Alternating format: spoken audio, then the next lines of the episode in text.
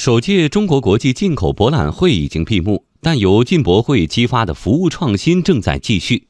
据了解，在进博会上，多个食品药品方面的服务经验有望尽快在更大范围内推广。详细内容马上连线值班编辑骆佳莹。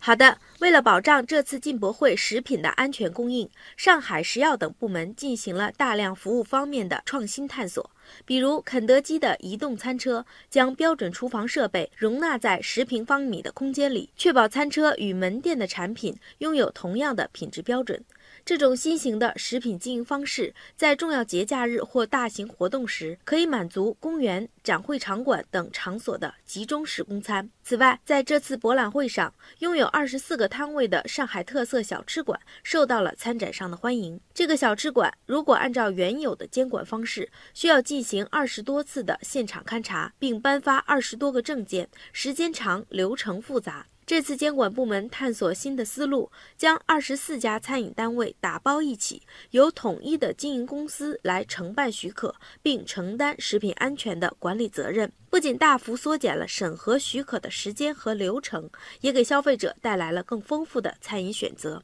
未来在社区等商业相对密集的地方，也将探索复制推广这一经验，简化审批流程。而在药品和美妆产品的注册和落户方面，上海食药监管部门鼓励参展化妆品企业通过浦东新区进口非特殊用途化妆品备案试点方式办理参展非特殊用途化妆品的备案，并提供绿色通道，加快办理。同时，对部分参展企业展品的注册工作加快审批。相关负责人说，无论是从药械相关的新品落地，还是展览期间食品的安全供应，进博会都提供了一次服务创新的新窗口。